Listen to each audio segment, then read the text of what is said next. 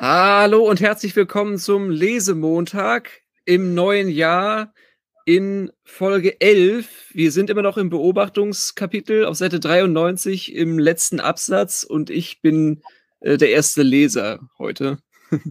Hallo in die Runde. Es ist vielleicht nicht zu viel gesagt, wenn man in Paradoxien dieser Art das Thema des 20. Jahrhunderts sieht und in wissenssoziologischer Perspektive darin die Reaktion auf die Selbsterkenntnis der modernen Gesellschaft vermutet. Dank der Arbeiten von Jacques Derrida kann man wissen, dass jede Unterscheidung und damit der Kontext jeder Bezeichnung dekonstruierbar ist. Man kann wissen, dass jede Unterscheidung ein Implikationsverhältnis im Unterschiedenen postulieren äh, und dies zugleich negieren muss, wenn sie von der Unterscheidung zur Platzierung einer Bezeichnung Gebrauch macht. Man weiß auch, welche Sorte Text möglich bleibt, wenn man diese Einsicht ernst nimmt, was nicht jedermanns Sache ist. Man muss dann im Stile Nietzsche, Heidegger, Derrida mit der Paradoxie von sich selbst negierenden Unterscheidungen arbeiten und die expressiven Möglichkeiten des Vertextens nutzen, um genau dies mitzuteilen.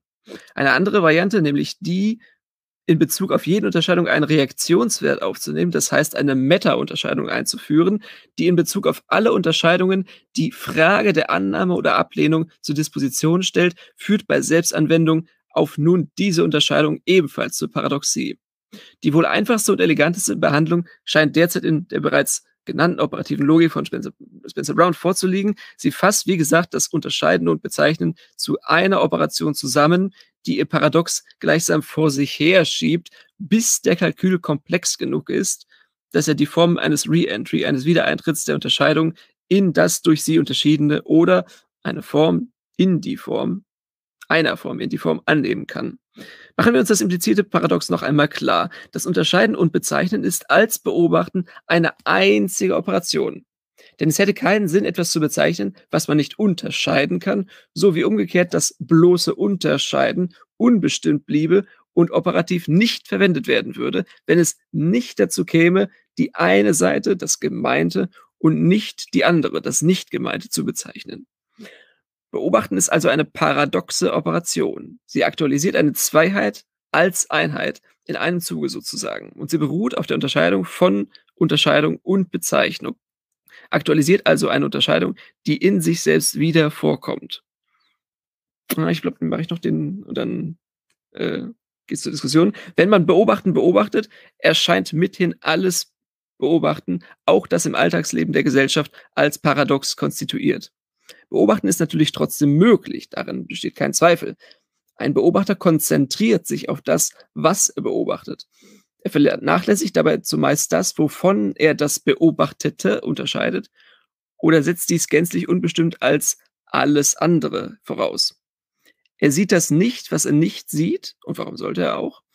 Und wenn man aber das Beobachten beobachtet, heute oft Neokybernetik oder Kybernetik zweiter Ordnung genannt, kommt man nicht umhin, die Paradoxie zu beobachten. Als Be Operation kann als Beobachten vollzogen und als empirischer Vollzug beobachtet werden. Als, Beobacht als Beobachtung ist es paradox. Auf der Ebene der Kybernetik zweiter Ordnung, auf der Ebene des Beobachtens von Beobachtungen, wird man daher beobachten müssen, wie der beobachtete Beobachter beobachtet. Die Was-Fragen verwandeln sich in Wie-Fragen. Das schließt definitive Darstellungen aus und lässt nur die Möglichkeit zu, dass sich im rekursiven Prozess des Beobachtens von Beobachtungen stabile Eigenzustände, etwa sprachliche Formen ergeben, auf die man jederzeit zurückgreifen kann. Okay, ich glaube, ich mache hier mal kurz einen Stopp, weil das. Ja, das ist gut. Na, das, das ist lustig, wie er performativ genau das einholt, was er mit Derrida, Nietzsche und Co. dann äh, annonciert hat am Anfang des Absatzes. Also dieses, dieses ständige, diese, diese Mikro, Mikrobegriffsverschiebungen.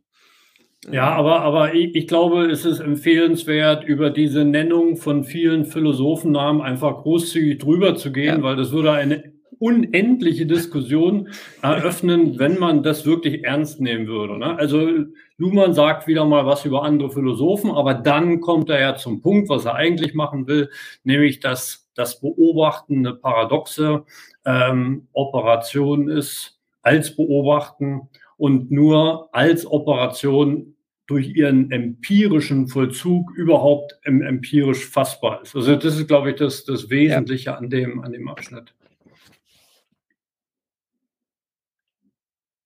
Ja.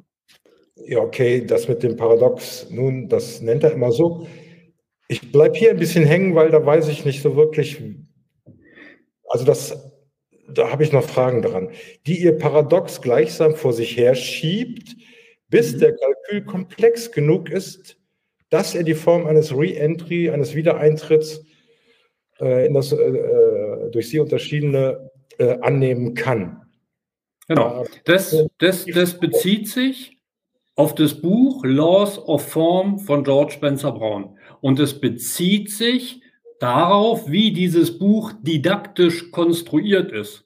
Weil er fängt nämlich an mit einer Instruktion, mit einer Anweisung an den Lehrer. Draw a distinction. Und da tut er so, als ob der Leser das einfach so könne, als ob der schon wüsste, was das bedeutet, zu unterscheiden. Und dann schiebt er diese Frage, dieses Paradox vor sich her, bis am Ende der Re-Entry erklärt werden kann und er dann am Ende offenbart, das, was ich euch am Anfang als pure Anweisung gegeben habe, das kommt jetzt in sich selbst zurück und jetzt wisst ihr, dass ihr immer schon unterscheiden konntet, nachdem ihr die erste Unterscheidung irgendwann mal gemacht hattet. Das ist damit gemeint, mit diesem Schieben. Ja, aber wieso wird es auf einmal, also ganz blöd gefragt, wieso wird es komplex, wenn ich doch immer die gleiche Art der Unterscheidung einfach nur immer wieder äh, neu mache, also oder, oder mache oder weitere der gleichen Art? Wieso nennt er das dann komplex? Naja, weil, weil, weil der, der Re-Entry, ähm, das äh, formuliert er ja als äh, Ausdrücke zweiten Grades. Und deshalb wird der Kalkül komplex, weil er jetzt nicht nur ersten Grades operiert, sondern zweiten Grades. Ja, also mit also, dem Komplex ist der Re-Entry gemeint, sozusagen. Ja, ja. Wo aber, steht das denn nicht? Ja, ja, aber, aber ich weiß, ich weiß, aber. Da, naja, das, das kann man wissen, wenn man Laws of Form liest. Also ich würde sagen, das, das kann man vielleicht mit Kritikalität bezeichnen. Also wenn etwas komplex genug ist, also wenn, wenn, wenn man genug Brückenköpfe von der Komplexität hin, hin ins Chaos gebaut hat und genug, also genug sprachliche Formen äh, etabliert hat, die eigen, stabile Eigenzustände herstellen und die dann ähm, in sich kollabieren. Das hat man ja mit, äh, also in allen möglichen Naturkonstellationen. Ja, also wenn, wenn sich ein Naturvolk teilt, wenn sich äh, Planetensysteme aufspalten, wenn sich Galaxien bilden oder sowas, das ist übertrieben, jetzt übertrieben, aber bitte? das sind auf jeden Fall bitte? Formen, nein, nein, Entschuldigung, Entschuldigung, aber das, das, sind, das sind jetzt keine Kalküle, die komplex genug sind und dann anfangen, äh, den Re-Entry zu produzieren oder sowas, aber es geht immer darum, dass irgendetwas an sein Limit kommt und dann äh, nochmal neu anfangen darf. Ich, ich kann mir das ja Niveau möglichst. Tut mir leid. Ich kann mir das ja auch alles irgendwie erklären und versuchen herzuleiten ja. und ich weiß ja auch so, wie es gemeint ist. Aber hier mit der Formulierung erstmal bleiben bei mir ein dickes Fragezeichen dran, ja, bis der Kalkül komplex genug ist. Auf der nächsten Seite ist ja dann nochmal ein Hinweis. Äh, wo war das denn hier? Nee, habe ich jetzt vergessen. Aber es ist nochmal dann gleich ein, ein, ein Hinweis darauf. Da setzt er was voraus, ohne es zu, zu, zu beschreiben oder zu, zu sagen, was, wie das genau zu verstehen ist. Also hier finde ich, also nun gut, ja, was denn jetzt? Nein, ich bin damit unzufrieden. Also ich hab, ich hab ja, aber wo, wo, womit denn? Oder mit der Gesamtsituation unzufrieden? Nein, ich meine, ich, ich kann mir das ähnlich wie der Konstantin auch erklären. Deine Art der Erklärung, äh, äh, lieber André, finde ich nicht äh, zulässig sozusagen. Du, du erklärst es von hinten, vom Ergebnis des Re-Entries her. Ja, ja, ja. Nein, aber wenn ich immer die gleiche Art der Unterscheidung betreibe, Wieso komme ich auf einmal zu einem Re-Entry? Ne, das ist die Frage, die sich mir stellt. Ja, durch Zeit auch unter anderem. Ja, aber äh, wie gesagt, wir spekulieren gerade, wir stochern im Nebel, wie man so sagt. Ne? Das nee, nee. nee, glaube ich auch, glaube ich nicht. nee, der Re-Entry, so wie ich den verstehe, so wie ich das halt über den, also Spencer Brown habe ich jetzt nicht so sehr, aber den, den Dirk Becker habe ich ja äh, auch mehr da durchgemacht das ist ja eine, eine, eine, auch eine Frage der Entscheidung, also wie ich bezeichne und unterscheide sozusagen, also Draw Distinction, ob ich eben die Unterscheidung mit wieder reinnehme. Ne? Also ob ich einen Apfel unterscheide eben von allem anderen, was es gibt, oder unter Obst.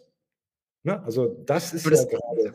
Ja, und, und, und, und das ist vermutlich ein Schema, mit dem man Re-Entry nie verstehen werden kann. Also glaube ich, also das ist einfach, äh, wenn du sagst, dass du damit den mhm. Verstanden hast, dann verstehe ich deine Schwierigkeiten, wenn du Luhmann hier einen Text liest. Es wäre besser, eher auf den Luhmann zu hören und dann auf Laws of Form zurückzugehen, als diese, diese Orientierung im Obstladen an, anzuwenden, die da der Dirk Becker entfaltet. Ja. Hat er nicht das mit dem Re-Entry früher viel ganz anders verstanden? Also ich kenne ja sozusagen den ganzen Luhmann von 1968 oder so bis, bis zum Schluss und das mit dem Re-Entry hieß früher mal, vielleicht täusche ich mich ähm, oder erinnere mich falsch, hier hatte irgendwas mit Selbstreferenzialität zu tun. Ja, und zum Beispiel das Wort dreigliedrig ist selbstreferenziell, ist also selber dreigliedrig. Also bezeichnet Dreigliedrigkeit und ist selber dreigliedrig.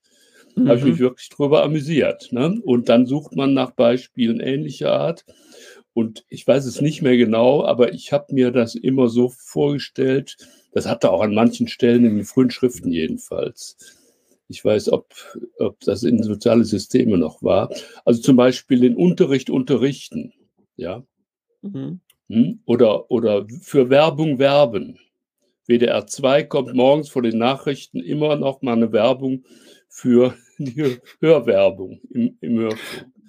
Und wenn das nein, jetzt nein. immer weitergetrieben wird, ich sage jetzt mal, und jetzt kommt das Hauptproblem, was ich damit habe, übrigens nach wie vor. Meint er das definitorisch oder meint er das empirisch? Ja, definitorisch kann man alles machen.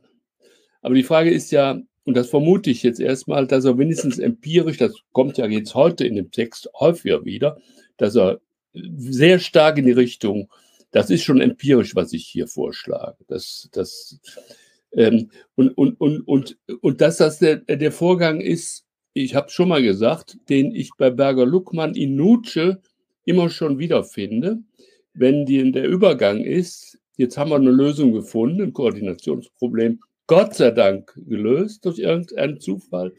Und, äh, und jetzt machen wir das unkoordiniert, koordiniert. Also wir sind noch nicht in einer gemeinsamen weiteren Vorstellung über irgendwas, sondern machen es einfach, weil sich jeder autonom, individuell ähm, äh, daran erinnert, also Schellings Beispiel mit dem Ehepaar in der Großstadt, und die schaffen das dann. Und wenn das zwei, drei, viermal gemacht ist, manche sagen bei dreimal, dann entsteht sozusagen empirisch, psychologisch gut erklärbar so eine Art wie gemeinsame Einstellung und dann klackt das beim nächsten Mal rein.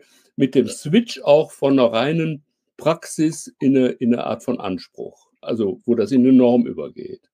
Mhm. Ja. Also, und, und, und so, wenn ich das, ich sage das, ich habe das ein bisschen länger wieder gemacht, als ich wollte, aber so verstehe ich das sehr gut, was er hier meint. Ja, naja, eben, eben Anders nicht, glaube ich. Genau, das will ich ja wissen.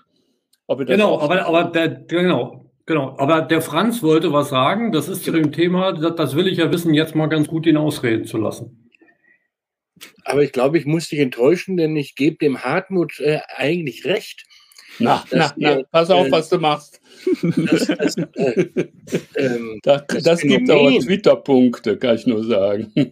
Äh, das empirische sozusagen Phänomen, auf das der Luhmann mit dem Reentry und Selbstreferenz und so in diesen Figuren äh, reagiert oder um es zu beschreiben, ist eben genau das Gleiche, das der Hartmut gerade beschrieben hat, dass durch äh, Kommunikation im Betrieb sich intern Modelle bilden. Und zwar nicht ausgedacht, sondern mhm. empirisch so. Und, ähm, und diese, diese ganze äh, Laws of Form-Nummer dient ihnen dann zu, um ein Wording zur Verfügung zu haben. Er sagt es ja irgendwo im Text doch auf elegante genau. Weise. Und wie wir ja schon festgestellt haben, interessiert er sich für eine Kalkül ja gar nicht. Ähm, ja. ähm, sondern es ist für ihn eine Metapher eigentlich. Äh, ja. ähm, um aber die empirischen Phänomene äh, äh, beschreiben zu können, von denen du auch gerade gesprochen hast. Ja.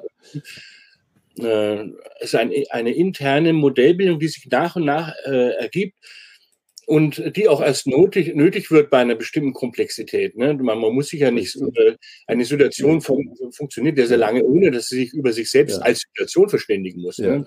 erst wenn es Probleme gibt, äh, stellt man fest, was, was, was reden Sie denn da? Sie können ja gar nicht hierher. Ne? Ja, und, so, genau. und dann steht Grenzen fest und diese Dinge. Ne? Die sind ja normalerweise unproblematisch, wenn man Obst mal, was hast du in den, in den 14 Tagen jetzt gelesen? Äh,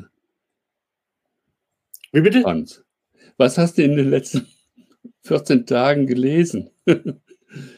Äh, das, äh, das, erstaunt mich. Es, ich, ich kann, ich kann dir nur zustimmen, aber jetzt erstaunt mich, warum wir jemals was anderes gedacht haben.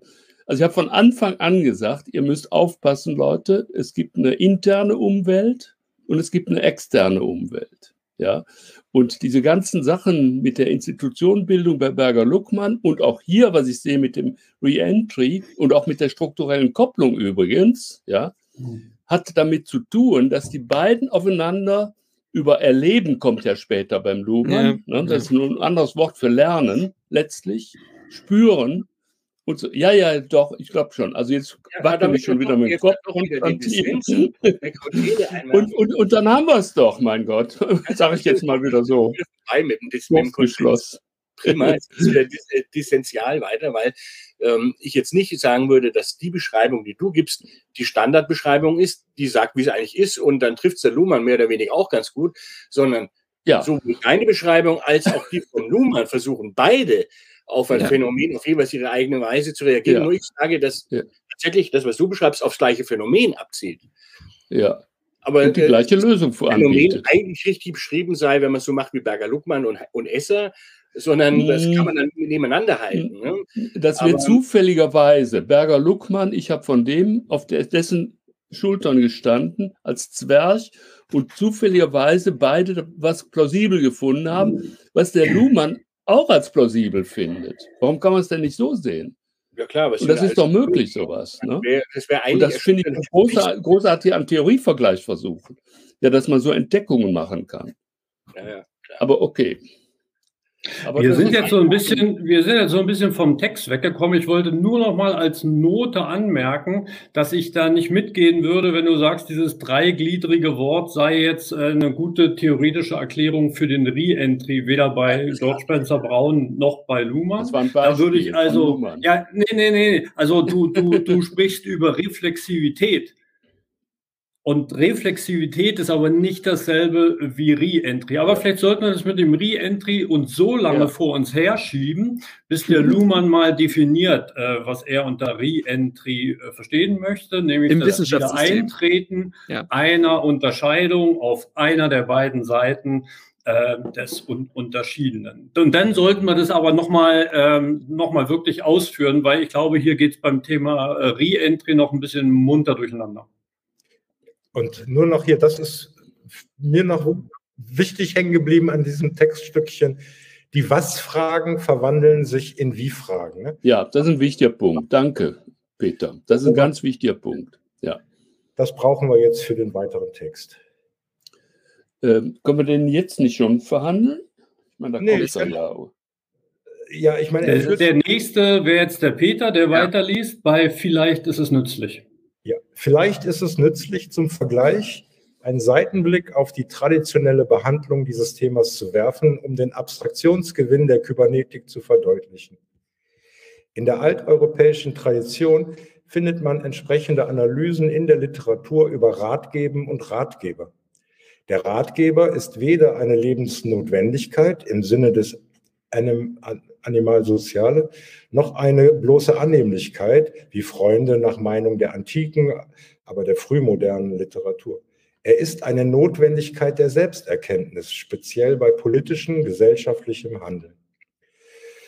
Ein Zitat mag genügen. Bitte, Konstantin, hilf mir. Es stammt aus äh, dem Aristipp von Gus de Balzac. Il faut qu'il y a qu'il y ait une distance proportionnée entre les objets et les facultés qui ont jugeant. Okay. Et, quand, et comme les œufs les plus. Ich kriege das nicht gut zusammen. Äh, also es geht um, lassen wir das Zitat. Man sieht, das Problem wird auf Personen bezogen und infolgedessen behandelt als Angelegenheit der besseren Selbsterkenntnis insbesondere der Erkenntnis eigener Interessen. mit Hilfe fremder Augen. Auch spielt die Frage des emotionalen Widerstandes gegen unangenehmen Fremdenrat, also ein später von der Psychoanalyse wieder aufgegriffenes Thema, eine Rolle und wird in taktische Verhaltensregeln für den Ratgeber übersetzt. Es fehlt jedoch das, was wir mit Hilfe der Kybernetik zweiter Ordnung anstreben. Eine Abstraktion des Beobachtungsbegriffs und eine Theorie rekursiver Beobachtungsverhältnisse, also eine Theorie, Beobachtung, der Beobachtung des Beobachtens. Eine genau entsprechende Bedeutung hatte die Metapher des Spiegels. Hierbei war nicht bloß die Reflektierung wichtig, vielmehr zeigt der Spiegel etwas, was man ohne ihn nicht sehen kann, nämlich den Beobachter selbst. Er ermöglicht es daraufhin, sich zu verändern, sich ästhetisch und dann auch moralisch zu schmücken. Insofern zeigt er bereits mehr als ein bloßes Duplikat der Realität. Außerdem hat der Spiegel eine, in der Tradition allerdings selten explizit hervorgehobene Eigenart. Er führt dazu, dass man im Spiegel sich selbst und anderes, sich selbst im Kontext sieht. Immer vorausgesetzt natürlich, dass man weiß, konstruiert, dass es ein Spiegel ist, gewinnt man eine Position, in der man sich selbst als System in einer Umwelt beobachten kann und dadurch nicht mehr so direkt an der Umwelt klebt, die man unmittelbar sieht. Ich mache mal hier einen Punkt, bitte. Das ja. wäre jetzt für mich der Anschluss oder eine Fleisch an den Gedanken drangepackt mit dem von was zu wie fragen. Ne? Es führt eben zu der Beobachtung zweiter Ordnung. Mit dem Spiegel finde ich das eine ganz passende Metapher. Ich sehe mich im Kontext und sehe, was ich in dem Kontext mache. Also nicht mehr, dass ich einfach nur Welt beobachte, sondern auf einmal mich mit dabei beobachte. Das wäre mein dieses, dieses Zitat von Balzac heißt übrigens übersetzt, es muss eine angemessene Entfernung zwischen den Objekten und den Fähigkeiten, die sie beurteilen, bestehen. Und wie die schärfsten Augen sich selbst nicht sehen können, so fehlt auch den schärfsten Urteilen die Klarheit in ihrem eigenen Interesse. Danke. Ja, das war ja, ich hatte ja mal gesagt, dass es, dass es so eine Art Wittgenstein-Aphorismus gewesen ist, wenn, wenn man eben sagt, dass, dass alle Te Teleskope und Fernrohre und sowas immer, immer der Unzulänglichkeit des menschlichen Auges genügen müssen, damit sie äh, Dinge sichtbar machen können. Also dass das dass praktisch immer die Schwachstelle in, im eigenen scharfen Menschenauge zu finden ist. Vielleicht ist das ja so ein, so ein kleines Echo darauf gewesen. Also das, das also dass, dass Luhmann ja immer sagt, es gibt es ja alles schon durch die Jahrhunderte, aber das wurde noch nie soziologisiert so richtig. Man hat das, man hat das immer nur so als Anomalie mitgeschleppt und das, oder als, als lustigen Spruch irgendwie für, für festliche Anlässe oder sowas, aber damit wurde noch nie ernst gemacht. Ähm, und wenn man sich die heutige soziologische Literatur anschaut, dann also ist ja die, die, die Verhandlungsgröße oder das, das Interesse, äh, Trivialitäten zu erklären. Also warum, warum haben wir alle so viel, so viel Sinnverlust, Klimawandel, Umweltkatastrophen und sowas. Das ist, das ist ja immer alles relativ irreflexiv gegenüber dieses, äh, dieses Beobachtungsschemas, das Luhmann da immer wieder uns hier vorkaut. Ähm, aber er hängt hier noch so ein bisschen dran, jetzt eben, vielleicht ist es nützlich, einen Seitenblick auf die traditionelle, also den ja, Seitenblick, ja, ja der, der, der Kybernetik verdeutlichen. Das ist noch nicht weiter an der wichtigen Sache der Was-Fragen und Wie-Fragen. Da tut es gerade nichts dazu. Na doch. Also. Ich denke nicht übrigens, dass äh, diese Distanz äh, äh, und die, die mit Einberechnung des Blindenflecks äh, historisch früher keine Rolle gespielt äh, hätten. Also ja. ich glaube, dass äh, seit Gorgias Zeiten das eines der Dauerthemen ist sogar. Ja. Und ähm, es ändert sich nur immer der Umgang äh, der Gesellschaft mit diesen, äh, mit diesen Verstrickungen. Und äh, ich habe neulich mal die Frage, was hast du gerade gelesen, äh, ähm, mal wieder Gesellschaftsstruktur und Semantik vom Luhmann gelesen und äh, ähm, äh, damit Blick auf den Machiavelli. Das ist nämlich ein gutes Beispiel, weil es hier um Ratgeber und Rat geht. Mhm. Also das kann man historisch, empirisch sozusagen jetzt an, an qualitativ vorführen ähm, wie äh, ursprünglich ähm, so Fürstenspiegel so moralische Empfehlungen von Person zu Person äh, gegeben haben und ihn als Komplettperson ursprünglich ange angesprochen haben.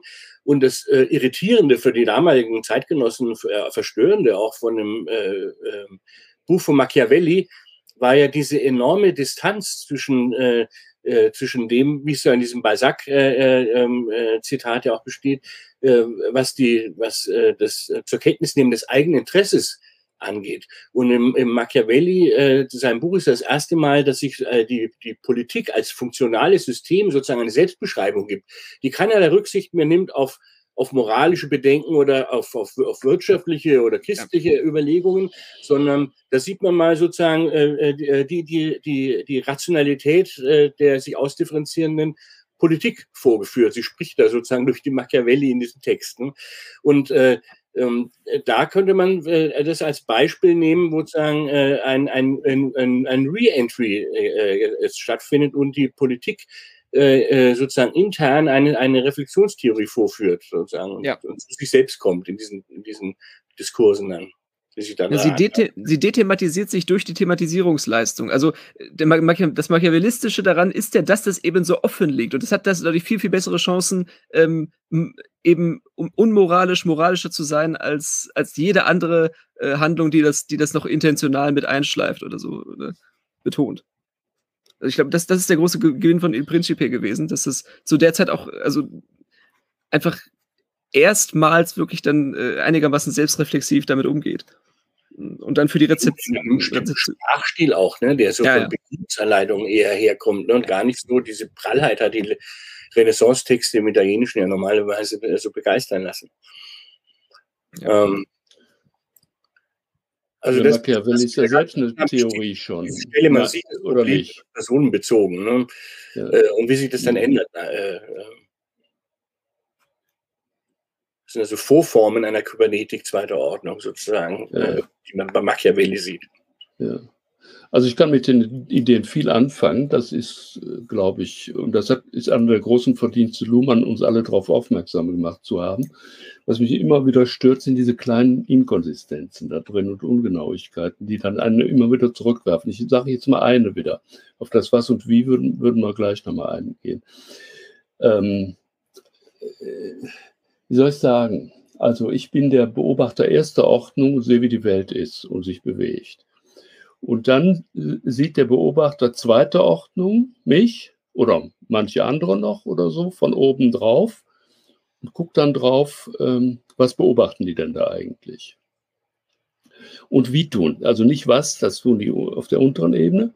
Und ich jetzt als Beobachter dieser Subjekte, die beobachten, äh, ich gucke dann drauf, wie die das machen. Und das ist ja im Grunde eine Methodologie schon, letztlich. Ja, wie ja, die das machen, ist die Methode. Ja, und Aber dann kann ich jetzt wieder. Weil nämlich äh, hier schon äh, eine Weggabelung sich auftut, ja. weil es keine Draufsicht. Es ja, genau. nicht von oben drauf. Äh, sondern Ach. auch nicht von der Seite. Äh, das war das Problem von Traktatus. Und wie kann man außerhalb von Welt und Sprache treten, um von der Seite festzustellen? Ja, okay. Sondern, Dann von der Seite. Eben auch nicht, weder von oben noch von der Seite, sondern nachträglich. Von unten. Ja. ja, okay.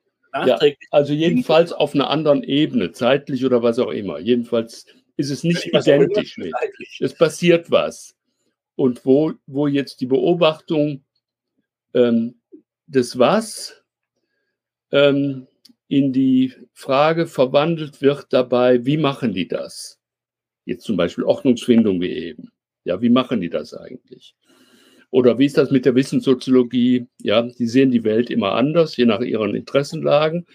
Und dann versuche ich, versuche ich jetzt von oben zu gucken, ähm, ja, äh, wie machen die das? eigentlich. Und dann noch oben drüber jemand, der macht dann die Wissenschaftstheorie, ja, und der guckt dann, wie, wie werden diese Wie-Fragen behandelt.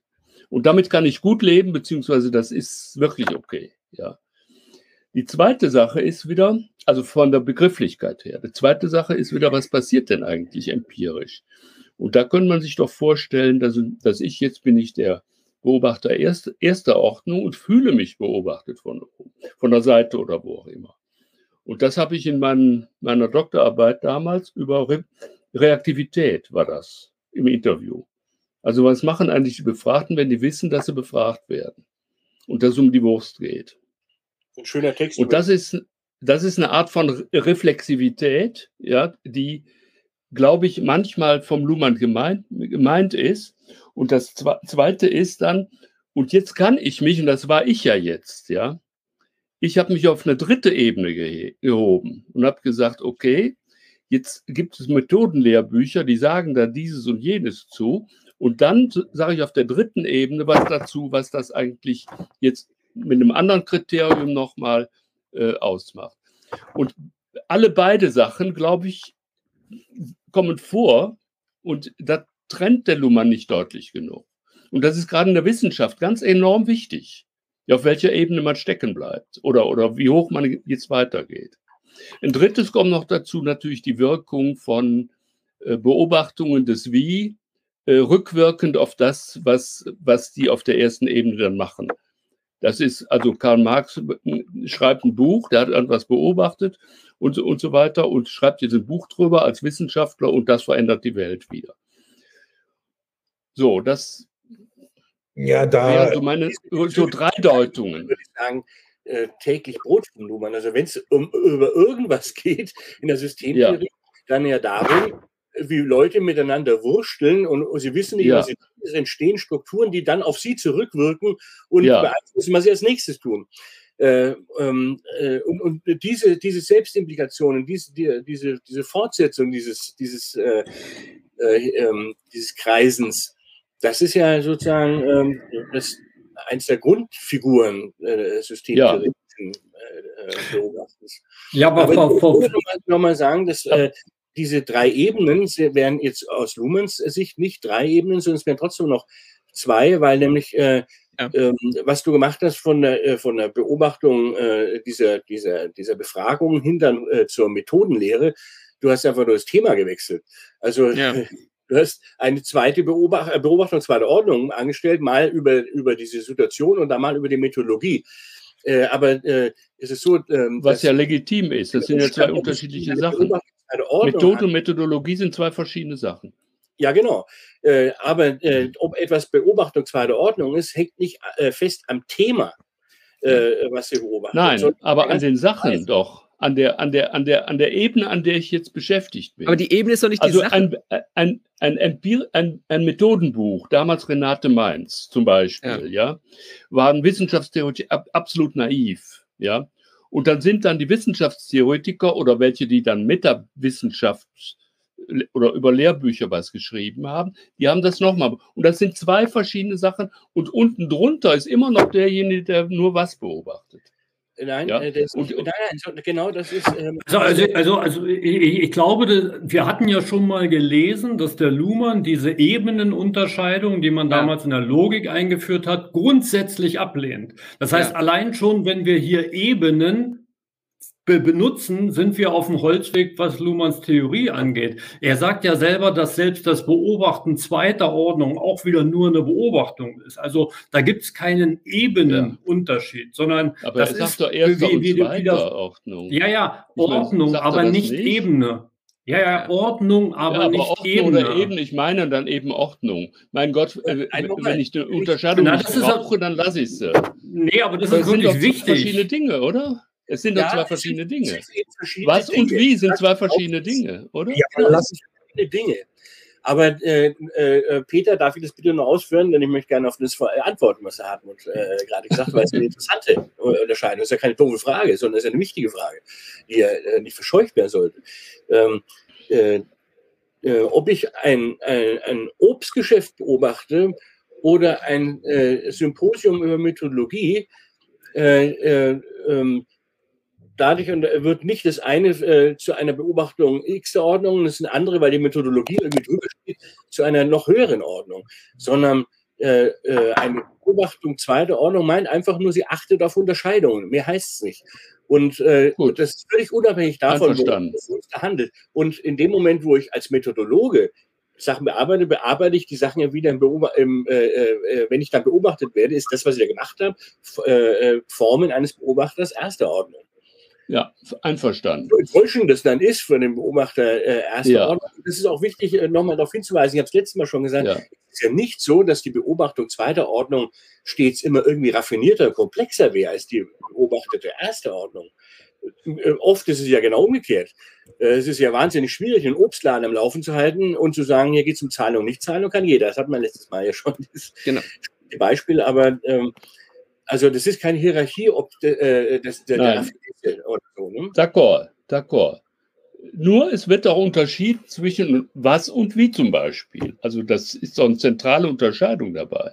Ja, das mehr, mehr habe ich nicht gewollt. Mehr habe ich nicht, habe ich nicht fragen gewollt. Dass ich sage, okay, jetzt habe ich die Unterscheidung. Ob noch eine drüber kommt, ist mir ganz egal oder so. Aber ich habe doch diese Basisunterscheidung. Ja, aber und, wenn du zum Beispiel äh, äh, äh, ähm, äh, in diesen Fragesituationen ähm, äh, äh, hast du ja gerade ebenso beschrieben und die Leute treffen halt ihre Unterscheidung je nach Interessenlage. Äh, ähm, dann würde ich als Beobachtung, äh, als Beobachter zweiter Ordnung dessen, was du gerade gesagt hast, sagen, ah ja, du beobachtest offensichtlich mit der Unterscheidung Erkenntnis und was anderes, äh, Interesse und was anderes. Äh, man, äh, dann und dann im Kontext von Rational Choice Erwägungen beispielsweise. Man könnte ja aber auch eine Fragesituation unter ganz anderen Gesichtspunkten mit anderen Unterscheidungen Sicher. beschreiben und nicht sagen, die haben Interessen. Ich möchte gar nicht kritisieren jetzt, ob die Interessen haben oder nicht. Ich möchte nur andeuten, ja. worin hier ja, die ja. Beobachtungsordnung besteht. In der banalen Feststellung, ah, da hat man unterscheidet in Hinsicht von Interesse ja. von was anderem. Ne? Unterschied. Ja. Mich hat es daran erinnert, dass ein paar Seiten zurück, ich weiß nicht wie viele, einmal Thema geworden ist, dieses Unterscheiden, Draw or Distinction, dass das für jedes System eigen, einzigartig ist. Das heißt, ich kann niemals, ne, das war auch zusammen mit der strukturellen Kopplung und so weiter, exakt sagen, ah, ich sehe das genauso wie du, wie wir es umgangssprachlich machen.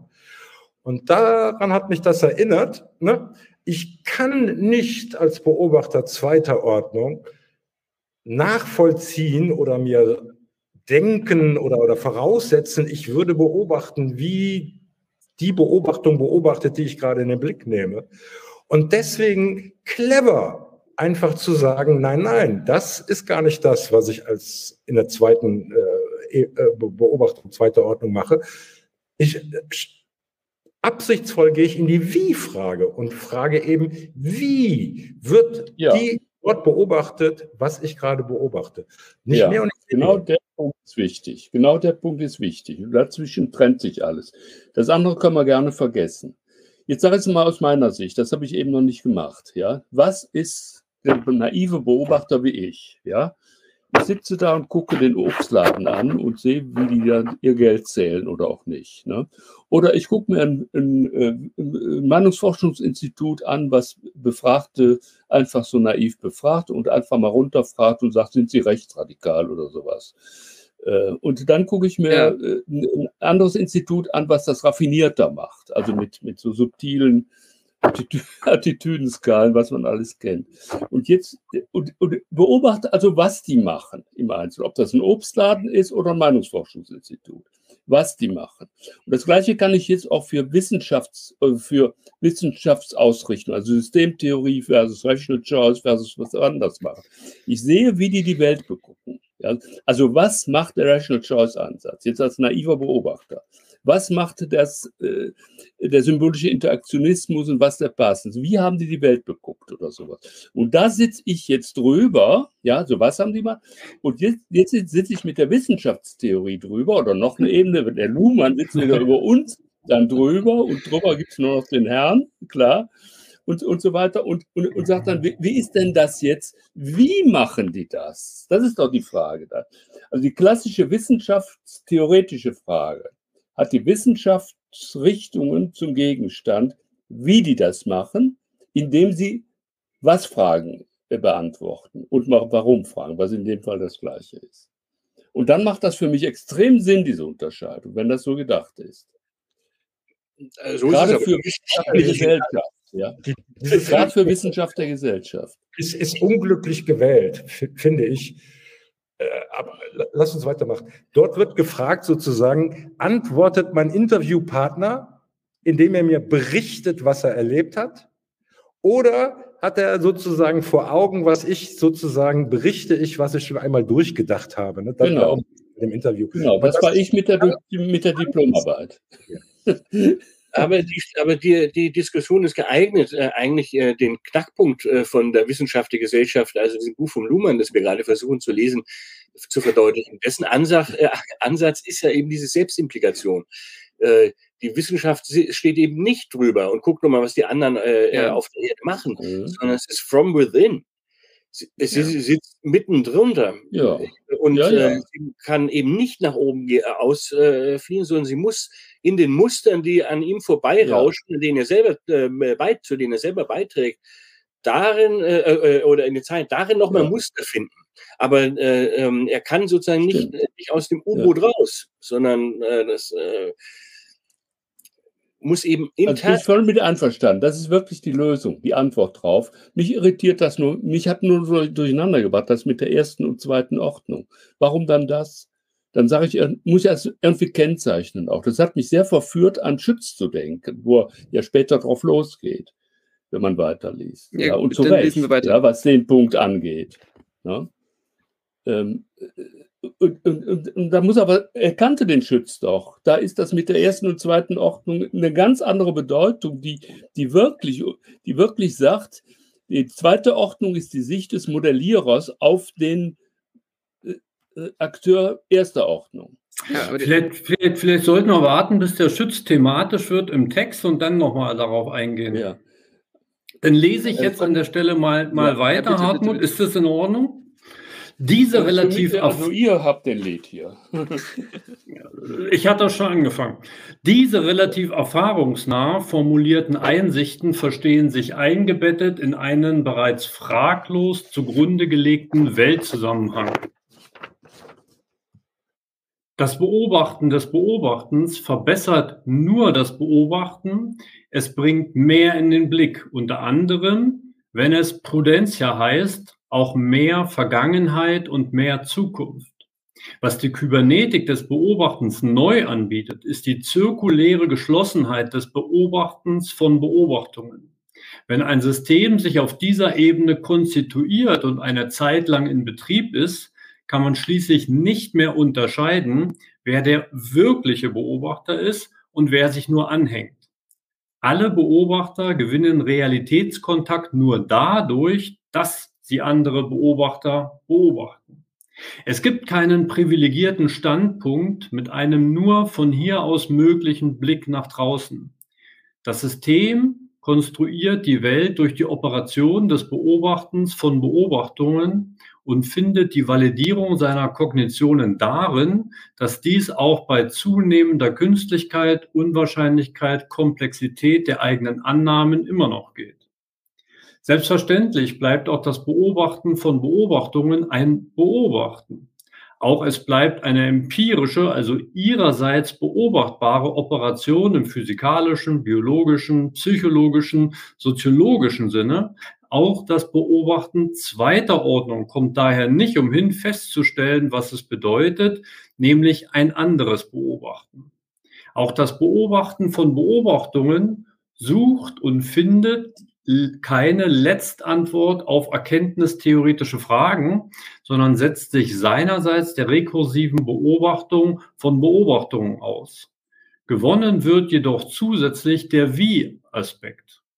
Wenn der Beobachter zweiter Ordnung wissen will, wie der Beobachter erster Ordnung, und das kann er selber sein, beobachtet, muss er beobachten, wie der beobachtete Beobachter mit seiner Paradoxie umgeht wie er diese Paradoxie auflöst, wie er die Paradoxie des Beobachtens entparadoxiert. Die dafür relevante Unterscheidung ist mithin die von Paradoxie und Entparadoxierung und sie ermöglicht es dem Beobachter zweiter Ordnung sowohl die Paradoxie als auch die Entparadoxierung zu bezeichnen, wenn auch nicht beides zugleich. Jeder solche Versuch, es zugleich zu tun, würde wiederum paradox sein. Ein weiterer Beobachter, und das sind wir in diesem Moment, könnte daher sehen, dass der Beobachter zweiter Ordnung die Unterscheidung von Paradoxie in Paradoxierung verwendet um seine eigene Paradoxie aufzulösen, nämlich in diesem Falle sie zu temporalisieren in ein Nacheinander von Problem, Paradoxie, und Problemlösung, Endparadoxierung. Äh, vielleicht mal ein bisschen. Eine kleine Bemerkung, jetzt habe ich es verstanden. Ich habe das eben gelesen, aber nicht so gesehen. Ich hoffe es jedenfalls. Also mit, dem, mit der ersten und zweiten Ordnung muss man wirklich so zurücknehmen, wie ich es eben gesagt habe. Tue ich auch. Ja, aber hier der Satz, der ist doch der Hammer irgendwie. Ne? Alle Beobachter gewinnen Realitätskontakt nur dadurch, dass sie Beobachter beobachten. Es gibt keinen privilegierten Standpunkt mit einem nur von hier aus möglichen Blick nach draußen. Ja. ja. ja. Ja, vor allem diese Direktionalitätszuschreibung. Das hat ja Hartmut gerade gesagt. Ja, wir gucken mal, was macht Rational Choice Systemtheorie. Das hat ja, glaube ich, Rudolf Stich wie in seiner Einführungs- in seiner äh, Einführungsvorlesung 94 oder so, als er die Luhmann-Nachfolge angetreten hat, so dann formuliert. Aber diese Dichotomisierung ist, äh, macht die falschen Oppositionen auf. Ja, das hat ja Franz gerade nochmal betont. Es geht um die Paradoxierungsmöglichkeit und die Entparadoxierungs- und Enttautologisierungsvarianten. Also das kommt ja dann später nochmal äh, im Verlauf. Aber das, das sind äh, erstmal alles äh, Sprachprobleme, die im, die, die in Beobachtungskontext dann neue Qualitäten zum Vorschein bringen. Und man, an den Früchten sollte sie erkennen, ja. Also die, die, die, die Wortwahl und die Bezeichnungswahl und die ganze, der ganze terminologische Apparat hängt ja dann daran. Das haben wir ja gerade mit Hartmut da durchdiskutiert, dass das auf, auf die, die wirklich auf die genauesten äh, Ausdrücke ankommt, die man für diese äh, Beobachtungsphänomene dann benutzt. Und dass man da eben nicht immer wieder so drüber bügeln kann ähm, und dann sagen, ja, eigentlich eigentlich ist das ja so und so. Oder eigentlich ist das ja schon bei Schütz oder bei, bei Luckmann oder so. Luhmann will ja was anderes, was Eigenes machen. Er, hat ja kein Interesse daran, sich äh, auf, die, auf die Schultern von, von Riesen zu stellen, weil er selber einer ist, ein Riese. Ja, also das, also das zumindest ist das schon mal ein Problem, dass, dass man das nicht immer wieder so schematistisch zurückbinden kann an die 60er Jahre. Das ist ja ein Buch aus den 90ern.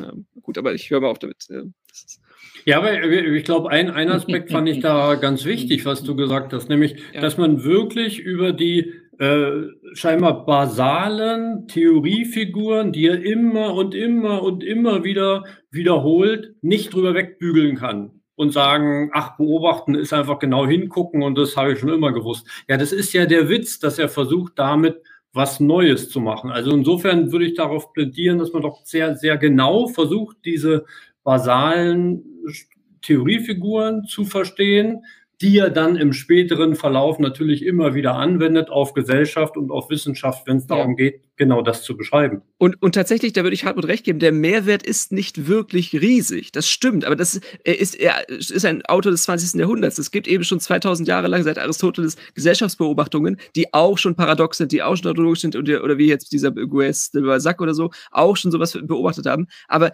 diese kleinen Vorteile, die er dann jetzt noch draufschaufelt auf diesen Berg der Historie, die, die, die werden, die, die können leicht übersehen werden, wenn man eben dann die, diesen langen Atem nicht hat, sich durch dieses 30.000-seitige Werk dann durchzuarbeiten. Also Luhmann hat ja, also es ist, ist ihm ja was daran gelegen gewesen, dass, ähm, dass, dass auch 30 Jahre, also jetzt seit 67 dann bis ja. 90 oder so, immer wieder ähm, zu modellieren, zu remodellieren. Na gut. Ja. Also mich hat eben geschockt, das habe ich gar nicht so gesehen, das mit dem Realitätskontakt. Ja. Kannst du das nochmal zeigen gerade? Ich glaube, Peter, du warst es.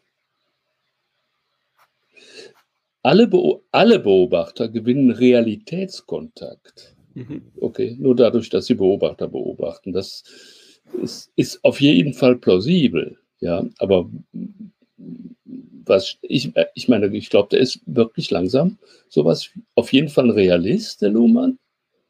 Das sagt er auch später, hier auch in dem Text sehr deutlich, wo er sich von absetzt, auf jeden Fall. Und das wäre ja schon mal was, eigentlich. Das habt ihr auch schon öfters gesagt und der Kunst der Gesellschaft auch. Also Realitätskontakt kann natürlich vieles heißen, ja. Es kann aber nicht heißen, und das macht der Luhmann auch nicht, und dagegen wendet er sich, dass der Realitätskontakt darin besteht, dass ich einen direkten Zugang zur Wahrheit, zur Realität habe. Und zwar weder von der, Be von der Bewusstseinsebene noch von der Systemebene her. Und jetzt sage ich wieder was ganz Provokantes, aber das ist in Nutsche der kritische Rationalismus. Das Ende der Vorstellung, man könnte irgendwas begründen. Ja. Man kann auch nicht, indem ich Beobachter beobachte, mehr, mehr vermuten oder hoffen, dass ich Realitätskontakt kriege. Ja, aber Sicherheit da, kriege ich nicht. Was du jetzt wieder sagst, da, da, da ahne ich dahinter das, das Gespenst zu sehen, dass es eine wirkliche Wirklichkeit, Realität gibt. Und die Frage ist, wie qualitätvoll kann ich darüber eine Aussage machen? Und da erlebe ich oder lese ich den Luhmann halt als, als, als dass er sich dieser Bild komplett verweigert und sagt, nein, nein, nein, ich kann, ich unterscheide und wenn ich unterscheide, kann ich was immer nicht in den Blick nehmen und so weiter und so weiter. Jetzt kann ich aber danach crossen und von der anderen Seite drauf gucken oder das, was ich vorher nicht in den Blick genommen hatte. Und all, nur das ist, ist, ist, ist, ist, ist die Möglichkeit überhaupt, mir ein Bild von Realität zu machen, dass es die Realität ja. gibt. Überhaupt keine Frage. Aber ich kann einfach nur, wenn ich meine Beobachtungen selbst beobachte. Mehr ist nicht drin. Das ist Popperlogik der Forschung. Na, naja, naja, naja. Also ich, ich glaube, doch, doch, was doch, wir schon. Also ich meine, das ich, ich, lass, mich mal mit, lass mich mal bitte ja, aussprechen. Okay. Was wir ja. erkannt haben, ist, was der Luhmann auch selber sagt, dass er mit allen bisher formulierten Erkenntnistheorien nicht ganz zufrieden ist. Und dass er eine neue Erkenntnistheorie vorschlägt. Wenn man jetzt sagt, naja, der Luhmann ist ja eigentlich auch Realist, dann würde man sagen, nee, null Punkte. Man kann aber auch nicht sagen, der Luhmann leugnet Realität. Das vielleicht der, der Punkt. Aber, aber wir lesen doch deshalb dieses Buch, um rauszufinden, welche neue Erkenntnistheorie der Luhmann stark machen möchte. Er kritisiert ja öfters den Kant und so weiter, Transzendentallogik. Er macht da schon etwas Neues. Und, und das zu fassen in einem äh, Begriffswort ist relativ schwierig und, und sollte man vielleicht gar nicht versuchen zu sagen, ach, der ist ja Realist oder der ist Konstruktivist oder der ist noch was Verrückteres. Ja, also ich habe äh, mal so durchge, man kann ja, wenn man die, äh, da, äh, die gescannten Sachen hat, dann auf, auf die Stichworte suchen und hinten kommen ein paar kurze Zusammenfassungen davon. Und die haben eins gemeinsam. Ich glaube, das habe ich auch schon, schon mal gesagt hier. Und das ist typisch Luhmann. Und es geht über Verfahren. Ja, also ich sage es mal ganz kurz. Auch, das ist auch meine Position. Diese Realitätsvorstellung, ist er und bin ich Agnostiker. Kann sein, kann nicht sein. Man kann es weder beweisen noch widerlegen und so weiter und so fort. Ne? Das ist das eine. Das, man kann aber sagen, sich einigen in der Community, und das wäre jetzt das Subsystem der Wissenschaft, dass da besonders unter Beobachtung von draußen steht, dass sich jetzt aus den üblichen Erkenntnistheorien raushebt und irgendwie eine Art, will ich sagen, Überlegenheitsanspruch, aber irgendeine Sonderstellung, irgendeinen spezifischen Code, doch, und jetzt sage ich mal, verteidigen will, auch für sich, was sie jetzt inzwischen da tun und angesammelt haben und so weiter. Und, und das ist jetzt etwas, was kein anderes System hat. Alle anderen haben ein anderes, nennen es mal Oberziel. Und das ist, sind bestimmte Verfahren, auf die man sich geeinigt hat. Wohlwissend, dass über keine noch so sorgfältige Anwendung der Verfahren irgendein Beleg begründbar ist. So. Und das finde ich, und wenn er das, und das kommt hinterher, ich finde das an vielen Stellen auch wieder.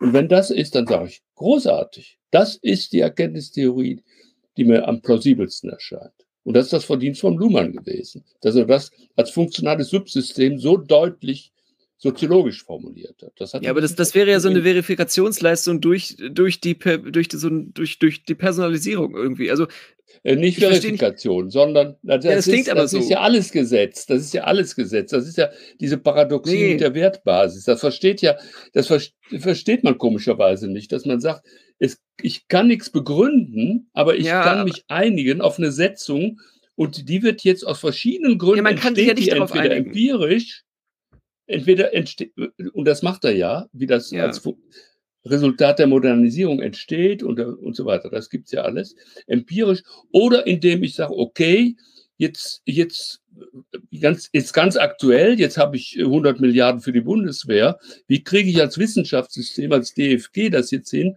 dass wir für die Wissenschaft jetzt nicht untergehen? Ja.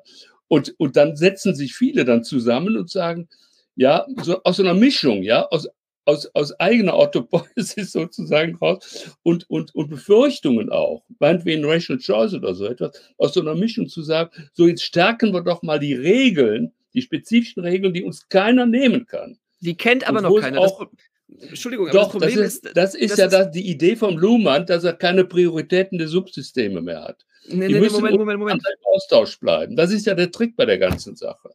Ja, und dazu müssen sie gerade ihre spezifischen Interessen immer stark machen, wenn gestört wird von außen. Das ist aber jetzt ein Exkurs in. Denke ich auch, denke ich auch. Hartmut, du, du wärst auch dran mit, mit Weiterlesen und der Vorschlag ist immer über das zu sprechen, was wir gelesen haben und dann erst am Ende vielleicht so auch über Gesellschaft ja. zu sprechen, wenn wir ja. mal alles von der Theorie verstanden haben. Ja, gut. Wobei es schade ist. ich, ich sagen, nächstes Mal setze ich wieder aus, dann habt ihr wieder Ruhe. Nicht weiter darüber äh, sprechen können, denn äh, der Luhmann vertritt ja eben äh, äh keinen äh, rationalistischen oder so Realismus, nee. sondern ja. Ähm, äh, es ist eher, wenn man auf Kant guckt, der sagt ja, der hatte genau die ähnliche Unterscheidung. Man kann transzendentaler Idealist sein und dabei eben empirischer Realist. Und genauso würde Luhmann auch sagen, genau, ich bin empirischer Realist, nur das in dem ja. Transzendentalen äh, machen wir weg, da sind wir kybernetische genau. Idealisten. Ähm, ja, genau. Aber äh, es ist also, äh, es ist komplizierter. Ne? Richtig, ich, ich wollte ja. nur warnen, Gut. dass man nicht sagen kann, Luhmann ist ja dann doch ein Realist. Solche, solche Verkürzungen helfen Nein, eigentlich niemandem. Aber du hast es ja gesagt, Entschuldigung, ich, meine, ich, ich würde ja nie darauf ja kommen. Selber. er sagt es ja selber. Nur er weil er das Wort das, Realität sagen, das, ja. aufschreibt, ist er doch noch lange kein Realist, Hartmut. Das ist doch Unsinn. Das habe ich nicht gesagt, das habe ich ja auch nicht gesagt. Ja, wir können ja zurückspulen, natürlich hast du das gesagt. Wenn man das so naiv verstehen würde, wie es da steht. Ja, entscheidend ja, steht, dass es das Stelle, wo man mal auf den Text beziehen soll, äh, dass der Beobachter äh, das so lange machen kann, äh, so lange wie es geht. Das ist ja Richtig. interessant. Also ja, genau, das ist Bewährung. Keine Widerlegung. Bewährung ist das. Ne? Popper. Das sind ja die in, in, in entscheidenden äh, äh, Sachen. Natürlich ist auch im Fallibilismus von Popper auch dabei, ähm, äh, dass Beobachtungen ja auch scheitern an anderen Beobachtungen. Ja, das, äh, und insofern äh, wendet sich ja genau gegen, wenn alles nur Beobachtung ist, dass dann da Leute daraus schließen, ja, dann äh, du bist okay, ich bin okay, alles ist völlig relativ. Und dann sagen, naja, offensichtlich ja nicht. Ja, ne? ja, äh, äh, man scheitert ja ständig mit irgendwelchen Versuchen und sonst. Absolut. Äh, und dann ist zu erklären, wie diese Stabilität dann trotzdem möglich ist. Und ja, und nicht durch Wertbasen. Das geht nicht die Wertbasis ist, dass es keine gibt und wir nee, das ist, das Regeln ja, schaffen, unter denen wir vorläufig uns einig sind. Immer vorläufig. Also Leute, ich lese jetzt mal weiter. Das, das, das war der beste Vorschlag heute. Stöckchen, ich lese jetzt einfach mal weiter. Ja, bitte. Wir müssen den Text sprechen lassen. Das System steht nicht durch Beschluss, dass ich abends heute zusammensetze und sage, ab jetzt machen wir es so, sondern es steht sich heraus als. Aber gut, lesen wir weiter. Ja. äh, ja. Äh, ja, die Transformation von Wie-Fragen, die aber überhaupt nur auf der Ebene der Beobachtung zweiter Ordnung gestellt werden können, das hat mich wirklich auf das falsche Gleis gebracht eben. Da steht es. Ne? Wie? Ich gucke als Methodologe wie auf der Ebene der zweiten Ordnung, also drüber oder, oder so. Und dann ist es nicht das Was, ja, das war plausibel bis jetzt. Jetzt ist es anders, aber man kann damit leben. In was Fragen ist, die, ist der wichtigste Mechanismus der Entparadoxierung des Beobachtens. Zugleich ist dies ein Vorgang, der die Paradoxie invisibilisiert, also wegdrückt. Oder so jedenfalls wird es dem Beobachter zweiter Ordnung erscheinen. Der Was-Beobachter, der Beobachter erster Ordnung, hat dieses Problem gar nicht. Stimmt sondern sieht von vornherein nur, was er sieht. Genau, so ist es. Oder was er tut, äh, wenn er irgendwann welche Methoden anwendet. Ähm, jetzt können wir auch im historischen Rückblick feststellen, dass das Was-Beobachten das Stellen und Beantworten von Was-Fragen ist. Fragen und damit die gesamte vorkantische Epistemologie sich immer schon auf eine Weise der Entparadoxierung der Welt eingelassen hatte und deshalb auch mit der Logik keine oder nur technische Probleme hatte. Die kantische Revolution, am besten vielleicht greifbar in der Vorrede zu den Prolegomena, zu einer jeden künftigen Metaphysik, besteht in der Umstellung von Was-Fragen auf Wie-Fragen und dies unabhängig davon, ob man die Art akzeptiert, in der Kant selbst sich dann das Problem der Selbstreferenz und der Paradoxie durch die Unterscheidung von empirischem und transzendental entzieht. So, sind da Fragen? Ich denke schon. Ne? Nee, äh, äh, lies mal so weit, wie du möchtest, aber, aber möglichst den, den Text so, wie er da steht. Habe ich das jetzt nicht gemacht? Also ich möchte bis dahin einfach nur fragen, habt ihr da Fragen zu?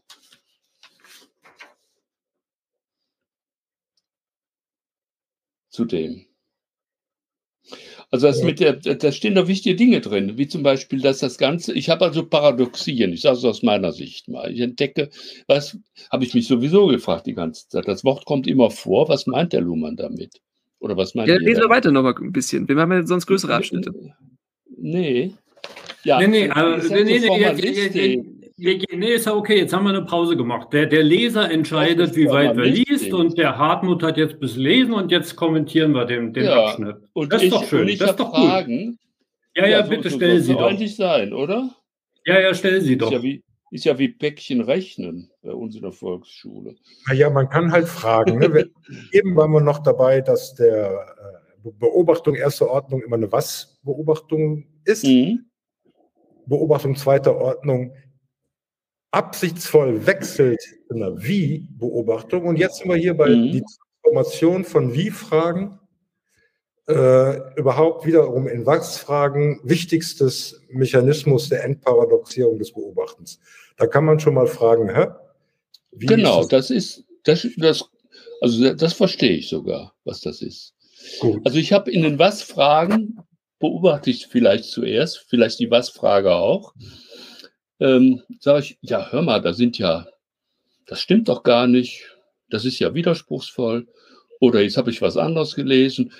Meine Frage simpel ist, was heißt hier Paradoxie? Hat man Widersprüche entdeckt? Äh, ist das äh, eine Kontradiktion logisch, was da behauptet wird?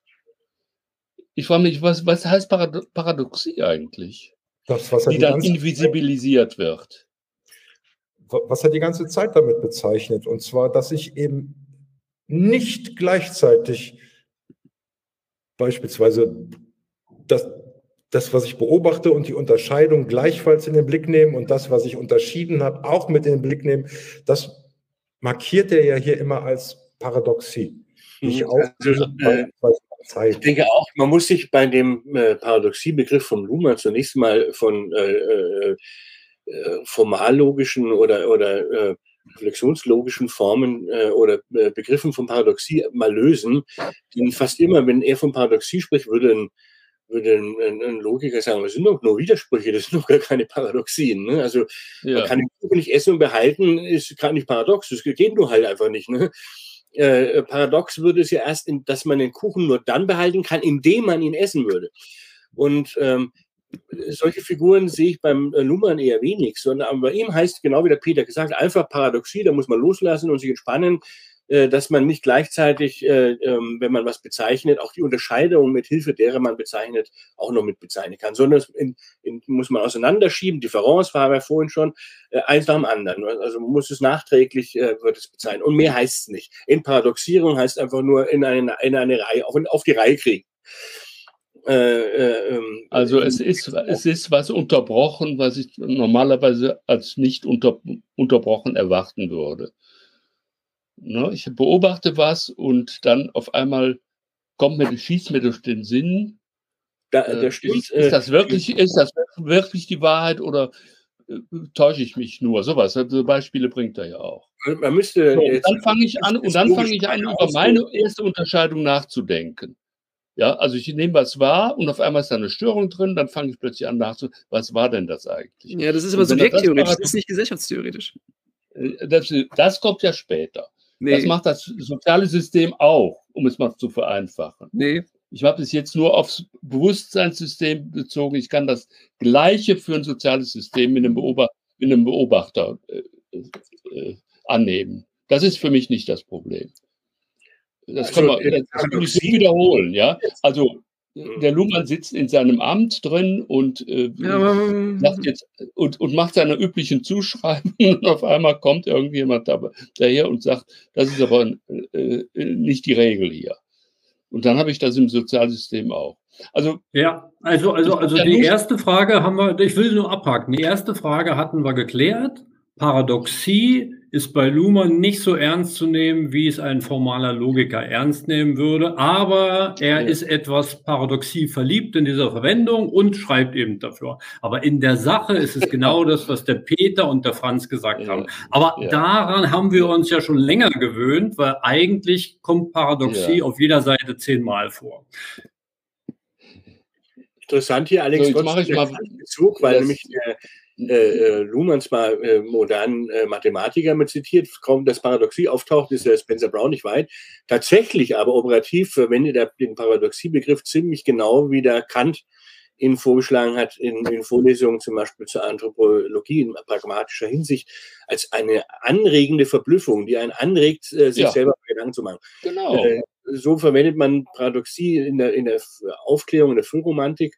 Ja. Und äh, und äh, insofern ist in der Beziehung der, der Luhmann durch und durch Romantiker. Ähm, es gab ja dann auch Bü äh, den Ausdruck der Paradoximanie in der Romantik.